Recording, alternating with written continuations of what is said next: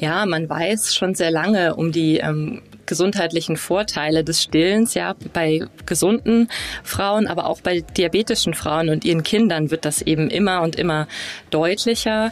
Ähm, zum einen äh, weiß man, und da habe ich selber sehr aktiv in dem Bereich geforscht, ähm, das äh, Stillen ähm, bei Frauen mit Gestationsdiabetes ihr Risiko senkt, später im Leben mal an einem Typ-2-Diabetes zu erkranken. Und ähm, es ist so, dass Frauen mit einem Gestationsdiabetes äh, einfach ein siebenfach höheres Risiko haben, ähm, wow. später einen Typ-2-Diabetes zu kriegen.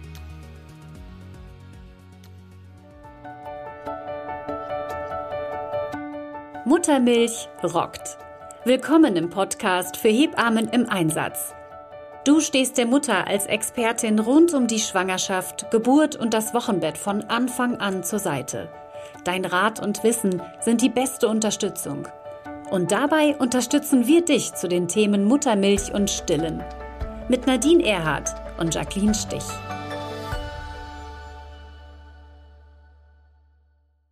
Hallo liebe Hebammen im Einsatz. Heute möchten wir mit euch über die Risikofaktoren äh, im Hinblick auf die Laktation sprechen, die schon vor der Geburt bekannt sind von Seiten der Mutter. Und da ähm, gibt es ein paar Risikofaktoren, auf die wir besonders achten sollten. Zum Beispiel sollten wir bei Erstgebärenden ganz explizit drauf gucken, ähm, ja, wie verläuft der Stillstart, äh, die besonders unterstützen, gerade wenn dann auch noch ähm, besondere Risikofaktoren noch hinzukommen, wie zum Beispiel der die Sektio äh, im Hinblick auf, der Erst, auf die Erstgebärende, dann müssen wir da wirklich ganz besonders ähm, gut informieren und gut in die Laktation starten. Ähm, weitere Probleme, die vorher schon bekannt sein könnten, sind ähm, hormonelle Erkrankungen, Erkrankungen der Schilddrüse. Da gehen wir nachher auch noch ein bisschen weiter drauf ein. Das sind alles Frauen, die im Vorfeld schon auffallen und die einfach unser besonderes Augenmerk haben sollten. Eine große Gruppe, in den letzten Jahren ist das ähm, sehr populär geworden, sehr bekannt, ähm, sind Frauen mit einem äh, Diabetes, entweder einem äh, Schwangerschaftsdiabetes oder einem Typ-1-Diabetes. Und ähm, hier wurde auch viel geforscht und hat sich einiges getan. Und ähm, wir freuen uns total, dass heute unsere liebe Kollegin da ist, die Dr. Daniela Much. Und was die so macht, das erzählt sich am besten selber.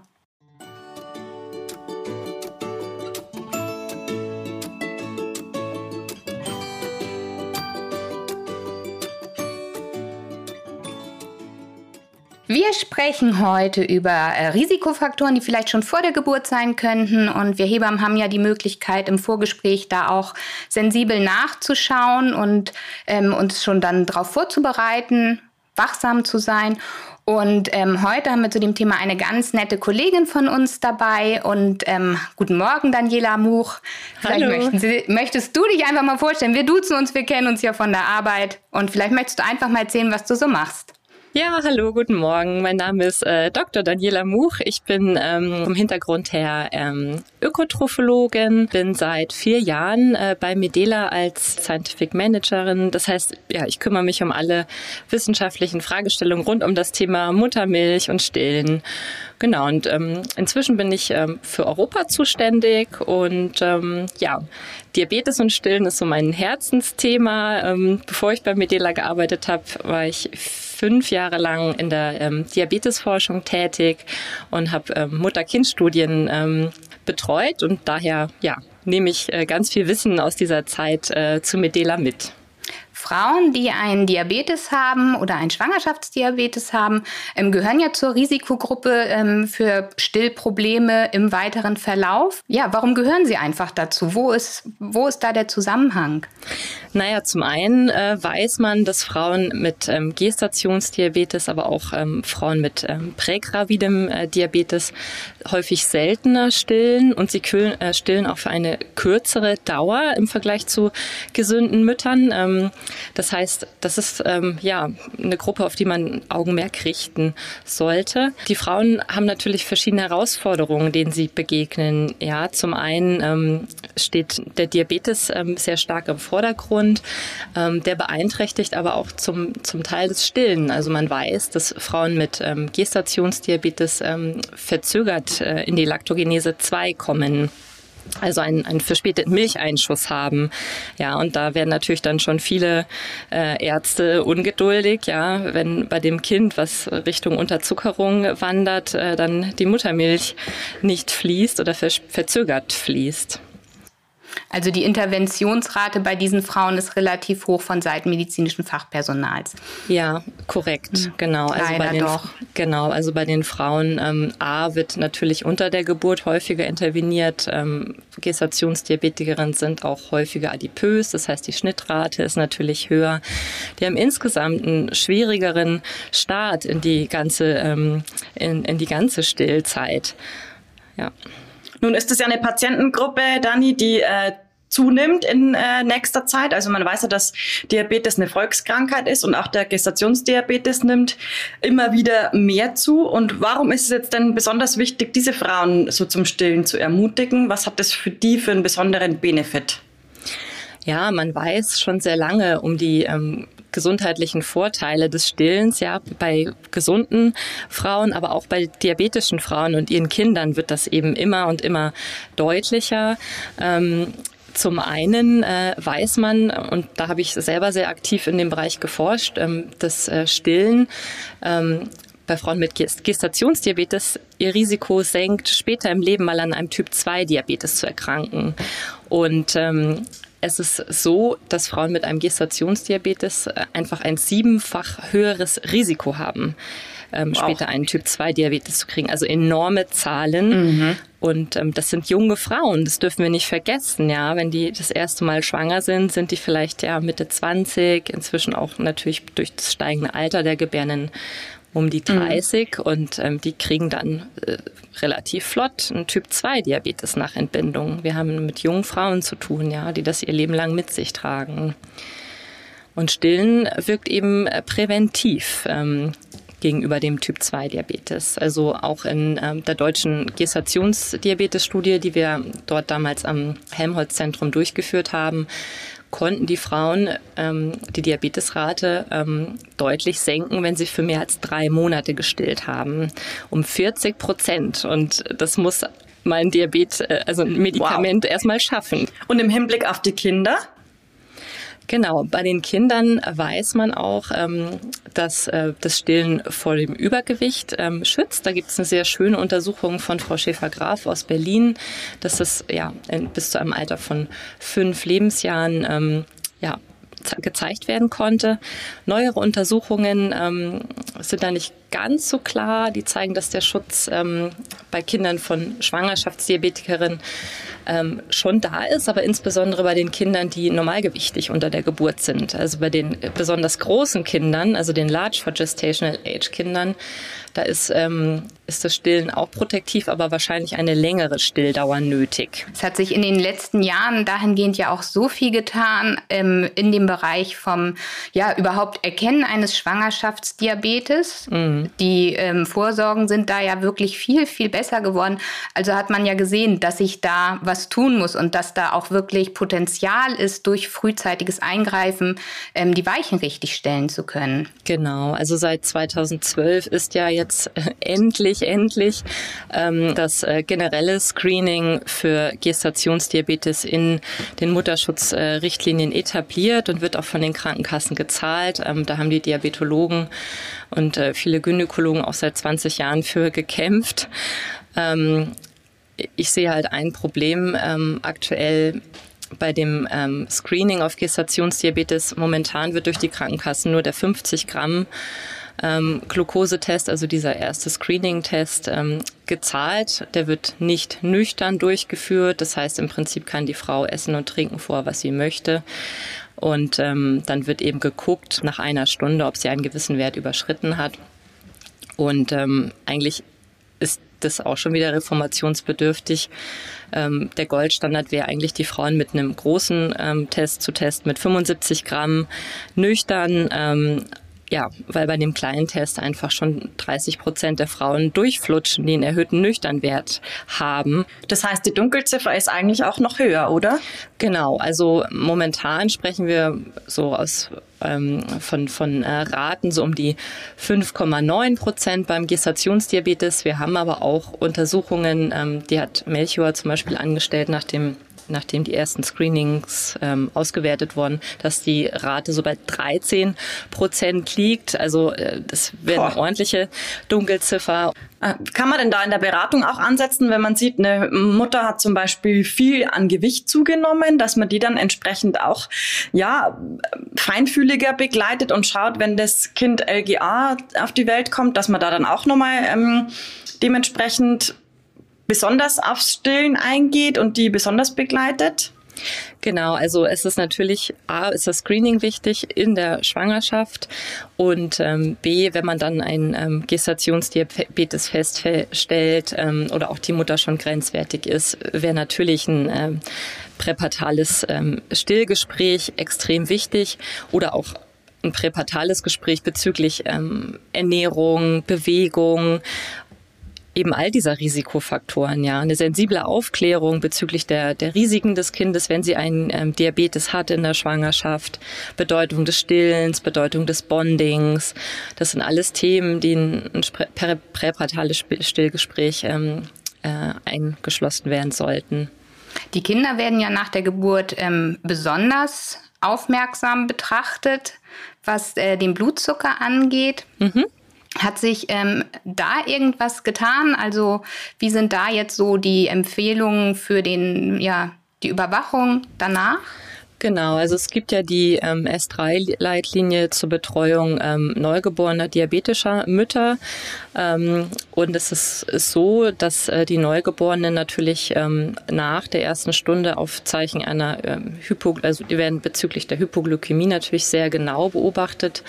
Ähm, und diese Neugeborenen sollten innerhalb der ersten 30 ähm, Minuten nach Geburt ähm, ein, ja, eine Frühfütterung erhalten, natürlich optimalerweise mit Muttermilch. Das ähm, steht auch schön in der Leitlinie, also ähm, dass Muttermilch erste Wahl ist, ähm, weil direktes, prolongiertes Anlegen ähm, ja, bevorzugt durchgeführt werden sollte da ist natürlich entscheidend, dass, ähm, dass Muttermilch gegeben wird. Wenn ähm, es steht so schön in der Leitlinie, keine Muttermilch ähm, zur Verfügung steht, dann äh, wäre auch hydrolysierte Formulagabe möglich. Ähm, wir müssen uns aber natürlich bewusst machen, dass, äh, dass die Frauen auch schon präpatal wunderbar Kolostrum gewinnen können. Und das ist eine Sache, die man in jedem Fall bei Diabetikerinnen unterstützen sollte. Du sagst gerade präpatal, präpatal Gewinn von Kolostrum, weil diese halbe Stunde nach der Geburt ist ja für im normalen Bonding-Verlauf fangen die Kinder ja wesentlich später erst an, die ja. Brust zu suchen, da können Kontakt aufzunehmen. Wie beratet ihr diese Frauen oder wie können wir Hebammen diese Frau beraten, die in der Schwangerschaft mit einem bekannten Diabetes, Schwangerschaftsdiabetes zu uns kommt, in Bezug auf die Ernährung ihres Kindes nach der Geburt? Genau, also ganz essentiell ist dann auch schon die präpartale Kolostrumgewinnung anzusprechen. Ähm, also A, natürlich hat, hat sie einen Stillwunsch. Ähm, was sieht sie da? Ähm, ja, was sieht sie als erste Wahl der Ernährung an für ihr Kind? Wenn sie ähm, sagt, ja, sie, sie möchte gerne stillen, dann wäre die präpartale Kolostrumgewinnung ähm, sicherlich zu erklären. Das können die Frauen ab der 37. Schwangerschaftswoche sicher ähm, durchführen. Also 37 plus 0, ein bis zweimal täglich, äh, fünf bis zehn Minuten kann das Kolostrum dann per Hand gewonnen werden. Das wird dann mit Hilfe einer Einmalspritze aufgezogen und unverzüglich eingefroren. Und das kann die, ähm, der Vater ist dann quasi dafür zuständig, das dann unter der Geburt mitzubringen. Ja, die Mutter ist mit anderen Dingen beschäftigt, die liegt in den Wehen. Ähm, und dann hat man das schon mal als Backup da. Ähm, die Frau ist dann natürlich auch kompetent im Umgang mit ihrer Brust. Und ähm, wenn dann ähm, das ähm, das Kind eben keine Bereitschaftszeichen zeigt, so schnell nach Geburt, 30 Minuten ist ja sehr früh, viele Neugeborene sind noch nicht stillbereit, dann ähm, kann sie das ähm, Kolostrum per Hand gewinnen und wenn das nicht klappt, dann greift man natürlich auf seinen Plan B zurück, das eingefrorene Kolostrum. Und das können auch wirklich solche Mengen sein, dass man dann auch diese verzögerte oder diese längere Zeit bis zum eventuell verzögerten ja, ähm, Laktogenese 2 überbrücken kann. Durchaus. Also die Frauen können durchaus ähm, gute Mengen Kolostrum gewinnen. Und in den S3-Leitlinien steht ja klar, ähm, drei bis fünf Milliliter sollte das Neugeborene innerhalb der ersten 30 Minuten kriegen. Das können sie auf jeden Fall gewinnen. Wie sehen die Krankenhäuser das? Sind da mehr informiert? Habt ihr irgendwie so einen Überblick oder hast du so einen Überblick, wie viele Kliniken da schon mitmachen? Oder ist es wirklich etwas, was wir Hebammen vielleicht auch mal aktiv an die Schwangeren rantragen können, die dann im Geburtsvorgespräch vielleicht in den Kliniken dann mal nachhaken, wie es da ausschaut, ob die bereit dafür sind?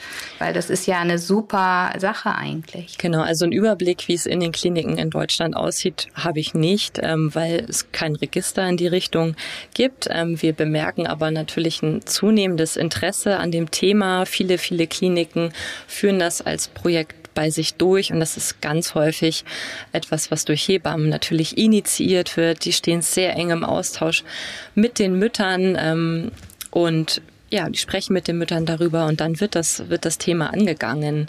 Und es gibt viele Leuchtturmkliniken, die das schon seit sehr langer Zeit durchführen. Ähm, ich nenne jetzt mal das St. Joseph Krankenhaus in Berlin mit Bettina Kraus.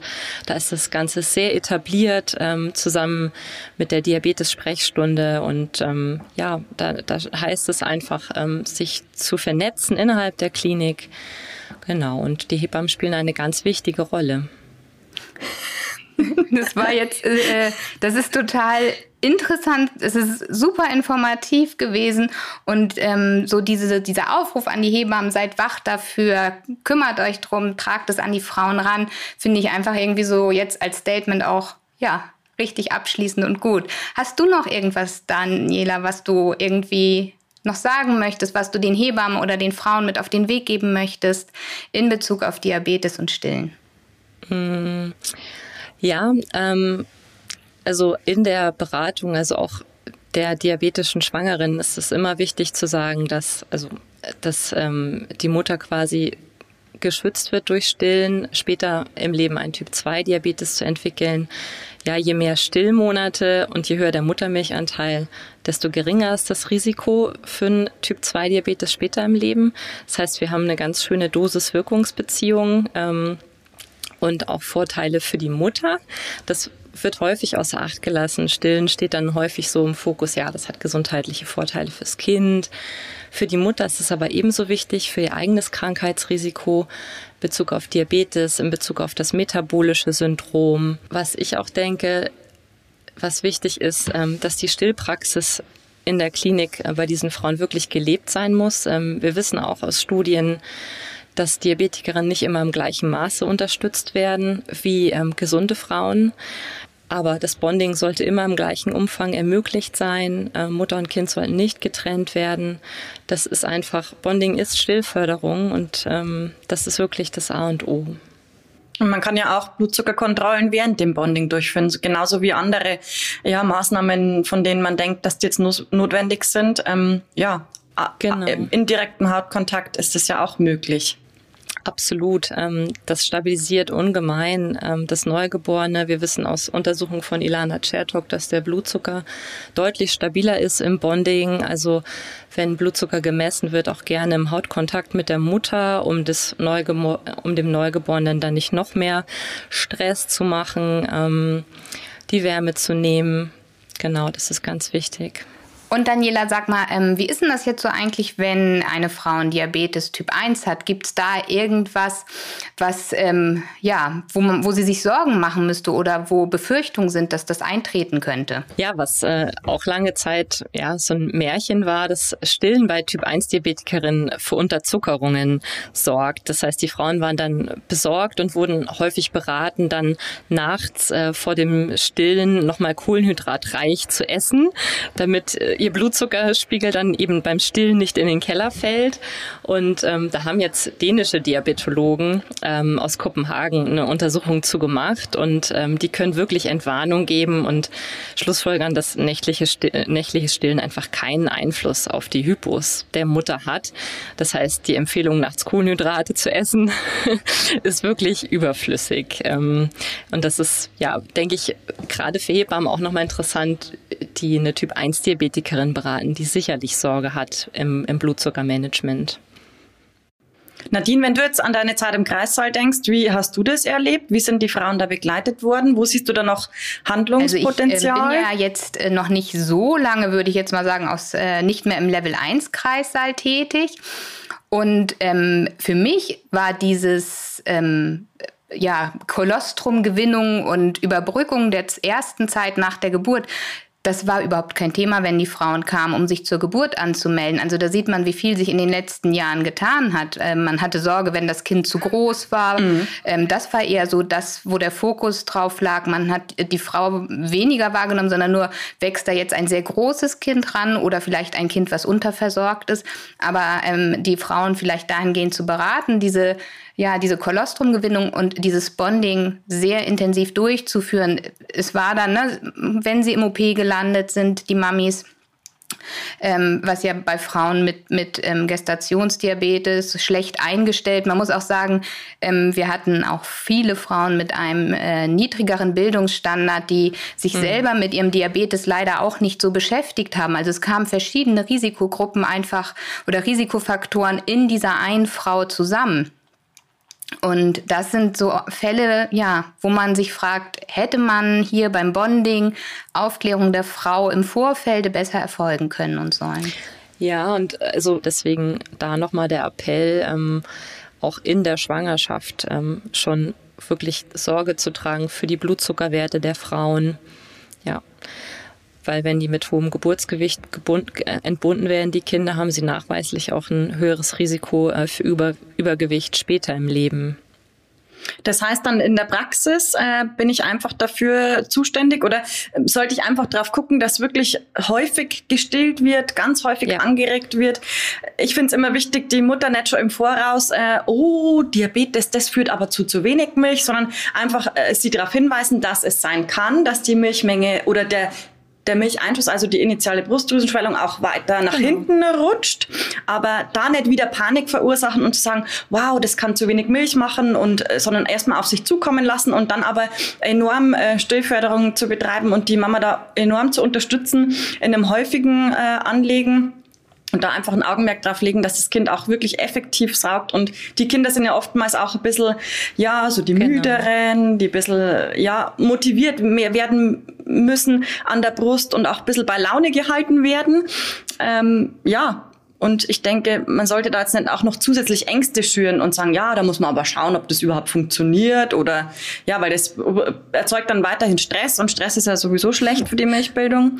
Aber was kann man noch machen, ähm, um die Mutter dann in dem Stillmanagement optimal zu begleiten? Dani, hast du da Erfahrungswerte? Naja, es ist auch insgesamt wichtig, ihr zu erklären, ähm, wie sehen die Stillzeichen des Kindes aus. Ja, auch beim Stillen nach Bedarf ähm, sollte man natürlich sagen, okay, es ist wichtig, dass sie acht bis zwölf Mal äh, innerhalb von 24 Stunden stillt und anlegt, aber tatsächlich bei Diabetikerinnen sogar ähm, vielleicht sogar stündlich gerade am Anfang, ja, um diese Unterzuckerungen zu vermeiden. Mhm. Einfach, dass man, dass man sie erm-, ermuntert und ihr auch wirklich mit Rat und Tat zur Seite steht ähm, im korrekten Anlegen. Ähm, und dem häufigen Stillen, beim Bonding, dem 24-Stunden-Rooming in, dass sie, dass sie sich einfach abgeholt fühlt. Und sollte das Kind jetzt nicht ähm, trinken wollen oder das ja, gibt's ja auch mal, dass es einfach die Brustwarze nicht findet, gerade wenn noch sehr viel Gewebe vielleicht vorhanden ist vom Ganzen, dass es ja auch schon ähm, der Mami unheimlich hilft, wenn sie selber mit der Brust, äh, mit der Hand Kolostrum gewinnt und dieses dann immer versucht, das Kind von der Brustwarze genau. lecken zu lassen, dass das ja genau. auch schon die ersten Anfänge sind und das Kind so ja auch Kolostrum bekommt, was ja auch für den, für den Blutzucker des Kindes viel besser ist als ähm, Formulamilch was Definitiv. den Effekt angeht bei gleicher Milliliteranzahl. Definitiv. Stabilisiert den Blutzucker nachweislich durch die im Kolostrum enthaltenen Enzyme besser. Toll, Dani. Ich denke, du hast uns da jetzt wirklich wichtige Erkenntnisse ähm, ja aufgezeigt und so dass wir auch noch sensibler werden in der Beratung von genau diesem Risiko, äh, von dieser Risikogruppe. Und ja, vielen Dank. Vielen Dank. Ich danke euch.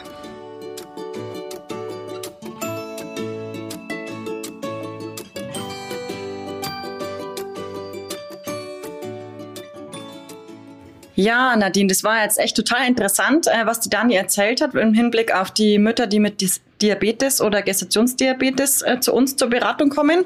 Jetzt gibt's aber ja noch weitere Risikofaktoren, die sich auf die Stillbeziehung auswirken.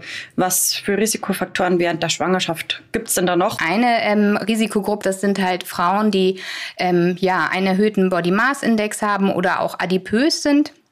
Hier ist es ja wirklich so, dass ähm, das Fett Östrogen produziert und dieses ja ungünstig sich auf die Milchbildung niederschlägt. Weiter dazu zählt halt auch die Frau mit einer Anämie, einer Blutarmut in der Schwangerschaft. Hier sind die Zusammenhänge noch nicht so ganz klar, aber auch da hat man festgestellt, dass es sich negativ auf die Milchbildung auswirken kann. Genau, ja. Genau. Dann haben wir, genau, und dann, ähm, ja, angeborene Anlagestörungen der Brust sind nach wie vor es gibt halt manchmal wirklich die Fälle, wo die Frau bonden und sie tun und sie machen und trotzdem ist ihre Brust nicht in der Lage dazu, adäquat Milch zu bilden. Ähm, diese Frauen äh, müssen wir motivieren, müssen wir abholen und ähm, ja, meistens weiß man es ja leider nicht im Vorfeld, vor allen Dingen bei der Erstgebärende nicht. Die hat ja überhaupt keine Stillerfahrung und damit zählt sie halt auch zur Hauptrisikogruppe eigentlich für Stillschwierigkeiten. Ähm, man hat festgestellt, dass 30 bis 40 Prozent ein erhöhtes, also ein, es besteht ein 30 bis 40 Prozent ähm, höheres Risiko für eine kurze Stilldauer bei einer Erstgebärenden, wenn noch ein Risikofaktor dazu kommt. Und ähm, das mhm. ist, finde ich, ist eine Wahnsinnszahl. Du denkst jetzt bei der Anlagestörung auch ähm, an die tubulären Brüste zum Beispiel oder einfach an zu wenig Drüsengewebe, das sich ja auch in der Schwangerschaft dadurch kennzeichnet, dass man kein Wachstum der Brust feststellt. Sowohl als auch. Mhm. Finde ich. Und ja. ähm, klar sagst du der Frau jetzt nicht, ähm, oh, deine Brust sieht aber so und so aus, das wird bestimmt nichts. Auch diese Frauen sollte man motivieren, ähm, zu stillen, zu bonden, denn wir wissen ja, jeder Tropfen zählt. Genau, und oft ist ja und zumindest ein Teilstillen ähm, möglich. Dann doch möglich. Genau, das Stillen ist ja wirklich ähm, über die hormonellen Faktoren gesteuert und alles, was da reingreift, kann, ähm, ja, kann ein Risiko für eine Stillbeziehung darstellen. Was ich auch total interessant finde. Frauen zählen zur Risikogruppe für die mit Stillproblemen wenn der Partner eine negative Einstellung fürs Stillen hat, mhm. wenn er sie nicht motiviert. Und ähm, es gab eine Studie zu stillfördernden Kampagnen, da wurden die Frauen befragt und der Wunsch war, dass hier auch Partner und Familien angesprochen werden von diesen Kampagnen und nicht nur die Frau selber, mhm. sondern die Frauen wünschen eine Aufklärung der Familie, was ist normal beim Stillen. Dann haben wir ja noch gewisse Stoffwechselerkrankungen, die die äh, Stillfähigkeit reduzieren. Genau, die Schilddrüse zum Beispiel. Oh ja. Das ist ja auch eine Erkrankung, die immer mehr wird, hat man den Eindruck. Das genau. Ist ja eine Volkserkrankung. Ähm, eine normale oder eine gesunde Schilddrüse passt sich ja den Veränderungen in der Schwangerschaft schon super an. Ähm, meistens benötigt sie etwas mehr Jod, also Jodsupplementierung ist in der Schwangerschaft ja gängig. Und ähm, die Überwachung der Schilddrüsenwerte ist eigentlich total wichtig, auch schon in der Schwangerschaft, um die Frauen gut einzustellen. Weil wenn äh, die Schilddrüsenwerte gut sind, ähm, kann sich das nur positiv aufs Stillen auswirken. Das stimmt. Wenn ich Frauen in der Beratung habe, die dann nach längerer Zeit auch Schwankungen haben in der Milchmenge, frage ich auch immer gezielt nach äh, Schilddrüsenproblematiken, weil da oft was im Hintergrund ist. Also man weiß ja auch, dass nach der Entbindung äh, die Werte nochmal enorm schwanken und da muss man einfach die Frau auch hinweisen, dass sie wirklich dann nochmal zum Endokrinologen geht, so nach vier bis sechs Wochen und die Werte nochmal überprüfen lässt und dann gegebenenfalls auch einstellen lässt, um die Milchbildung auch ähm, ja, zu unterstützen. Also bei der Hypothyreose ist es ja so, dass es, wie du schon sagst, nach der Geburt sich relativ ähm, stark verändert. Und es ist leider immer noch nicht ähm, üblich, dass diese Frauen ja, nach der Geburt nochmal kontrolliert werden, um eventuell dort anzupassen, weil gerade diese Umstellung vom Kolostrum, Lactogenese 2, fällt einfach bei diesen Frauen, gibt es da häufig Probleme. Und ja. ähm, würde man das nach der Geburt nochmal kontrollieren, würde, es man, würde man es natürlich viel früher feststellen als nach sechs Wochen. Genau, auf jeden Fall. Das ist also ganz wichtig. Dann Hy Hyperthyreose gibt es ja auch noch. Ein zu viel als. Genau. Und da müssen wir an unserem Stillmanagement arbeiten. Wir heben mit der Frau zusammen, zu gucken, ihr einen Weg zu zeigen, wie sie hier diese Zeit mit dem Baby jetzt gut bewältigen kann. Genau, und vor allen Dingen auch an der Kommunikation, ganz sicherlich. da einfach empathisch mit ihr zu und ihr auch die Wichtigkeit immer zu untermauern, ne? wie Dani auch vorhin gesagt hat. Das stimmt. Jetzt gibt's ja noch einen Risikofaktor, ähm, der sich auch aufs Stillen auswirken kann, der leider auch immer weiter zunimmt. In, weit, in Kreisen Deutschlands haben wir teilweise äh, Raten von 40 bis 50 Prozent. Das ist der Kaiserschnitt, also die Sektio. Also es gibt ja einmal ähm, Frauen, die äh, den Wunsch haben, per Kaiserschnitt zu entbinden. Und da hat man festgestellt, dass von diesen Frauen fast 5% auch primär nicht stillen wollen. Wenn die Frau nicht stillen möchte, wir müssen das tolerieren, wir müssen es akzeptieren, wir können sie nur aufklären, wie wichtig es ist. Hier wäre es vielleicht ganz schön, wenn wir ihr zumindest ähm, vermitteln könnten, wie wichtig es ist, ähm, das Kind mit dem Kolostrum zu versorgen. Den Wunsch des Nichtstillens respektieren. Wie oft hast du das in der Praxis erlebt, dass Mütter mit dem festen Wunsch äh, nach einer Sektio in die Klinik kommen und dann aber aufgeklärt werden durch den Arzt über die Risiken und dann sich doch dazu entschließen, ähm, ja, die spontane Entbindung zumindest zu versuchen? Ich glaube, also wenn die Frauen wirklich mit diesem Wunsch kommen, ähm, haben sie oft große Ängste und ähm, die sich dann aber auch meistens schon manifestiert haben. Und dort äh, durch den Arzt eine Aufklärung an die Frauen ranzulassen, ist relativ schwierig, weil er ist in diesem Moment nicht die Vertrauensperson dieser Frau. Also sie kennt ihn seit ein paar Minuten und soll ihm jetzt vertrauen in dem, was er ihr da erzählt. Und da glaube ich, dass viele doch beim Kaiserschnitt bleiben. Nun muss man sagen, hier Fürs Bonding und für eine Stillbeziehung sind die Vorteile einer, einer ja, vaginalen bzw. Spontangeburt ganz klar nicht von der Hand zu weisen. Also bei einer Spontangeburt ist es so, dass das Kind bei der Mutter direkt bleibt und ein sehr, sehr intensives Bonding stattfinden kann von Anfang an. Wir tun uns schwer in den Krankenhäusern, ja, beim Kaiserschnitt dieses genauso durchzuführen, dieses enge Bonding, diese Bindung von Mutter und Kind nicht zu stören. Und wir sehen leider, dass gerade viele von diesen Frauen nur kurz oder sehr früh auch abstillen, also überhaupt nicht in die Milchbildung kommen. Und da müssen wir uns fragen, woran kann das denn bitte schön mhm. liegen? Weil die haben so, die wollen stillen, es ist ihr großer Wunsch und trotzdem.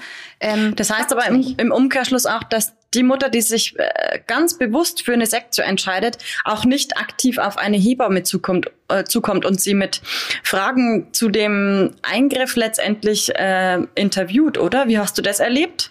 Ich glaube, viele Frauen haben Angst davor, dass wir Hebammen sie dann äh, beurteilen oder bekehren Überzeugen. Wollen. Mhm. Ja, verstehe. Es ist ja wirklich unsere Aufgabe, sie nur aufzuklären und ihre Wünsche zu respektieren, mhm. weil nur wer gut aufgeklärt ist, kann auch Entscheidungen treffen.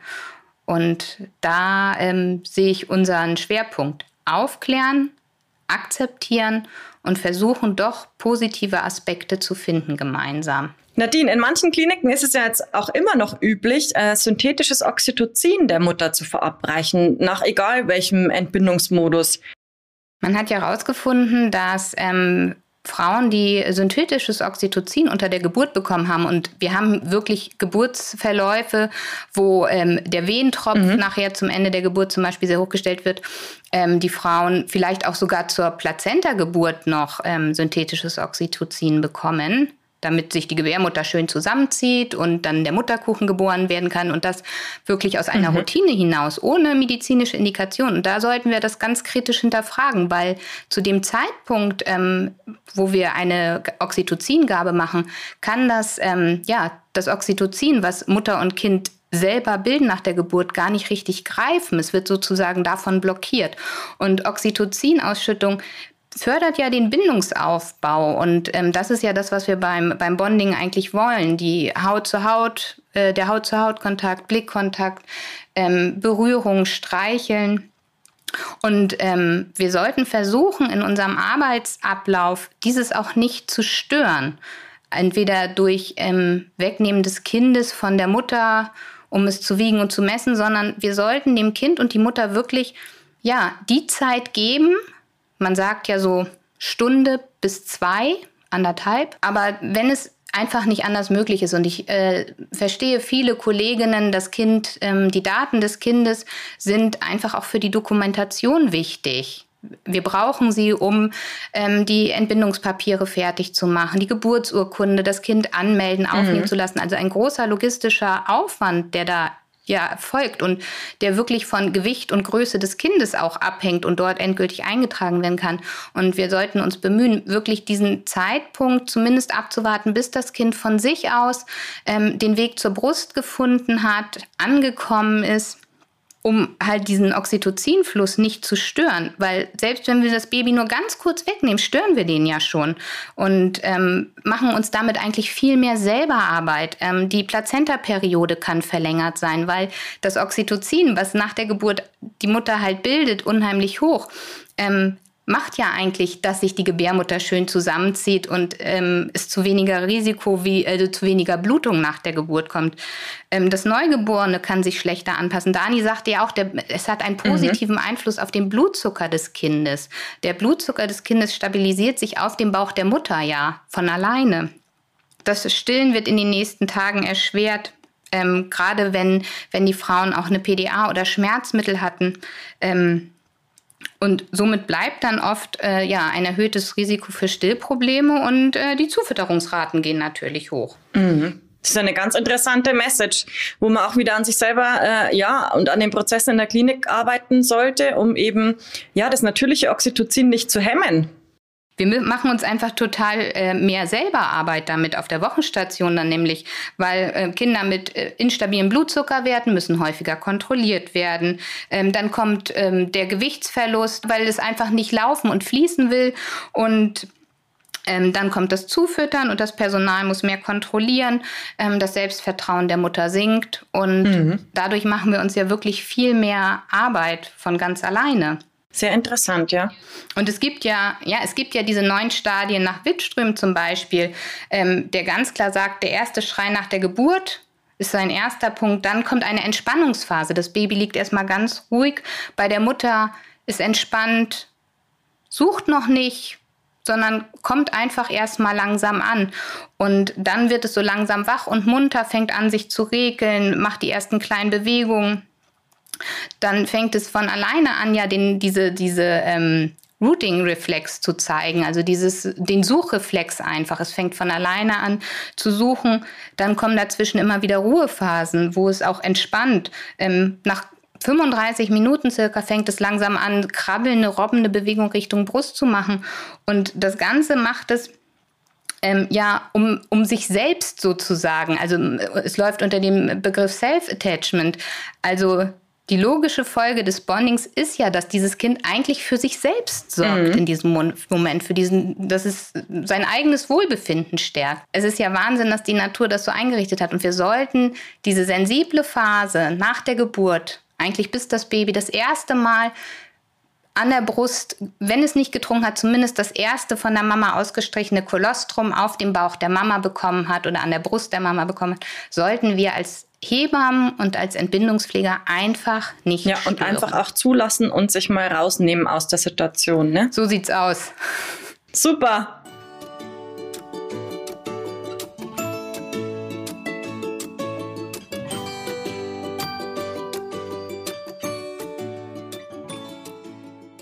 Wow, das Gespräch mit der Daniela war jetzt wirklich wieder sehr interessant. Ich habe jetzt Total. auch wieder viel mitgenommen.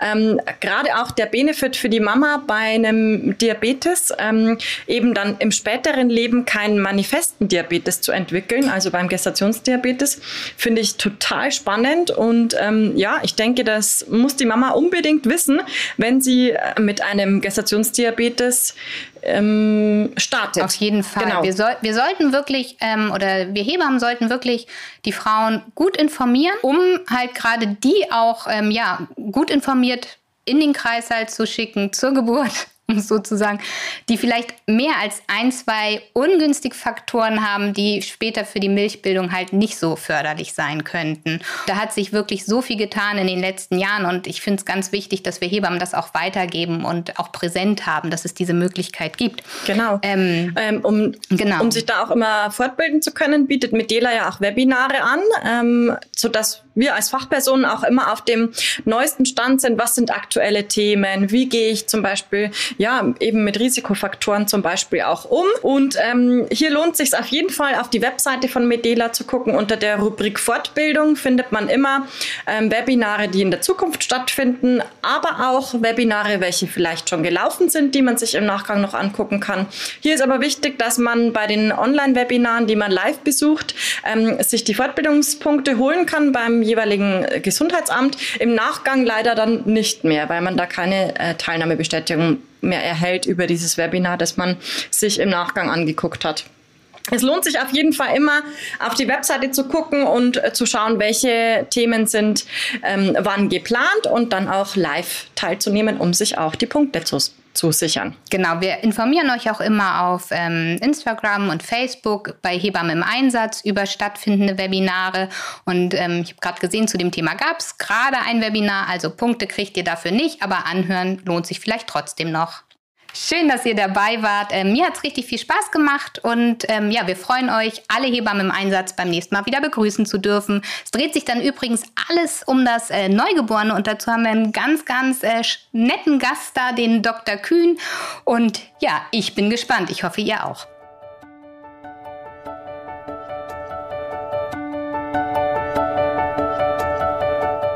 Gefällt dir unser Podcast? Zu welchen Themen möchtest du gerne mehr hören? Wir freuen uns auf deine Bewertung und deinen Kommentar.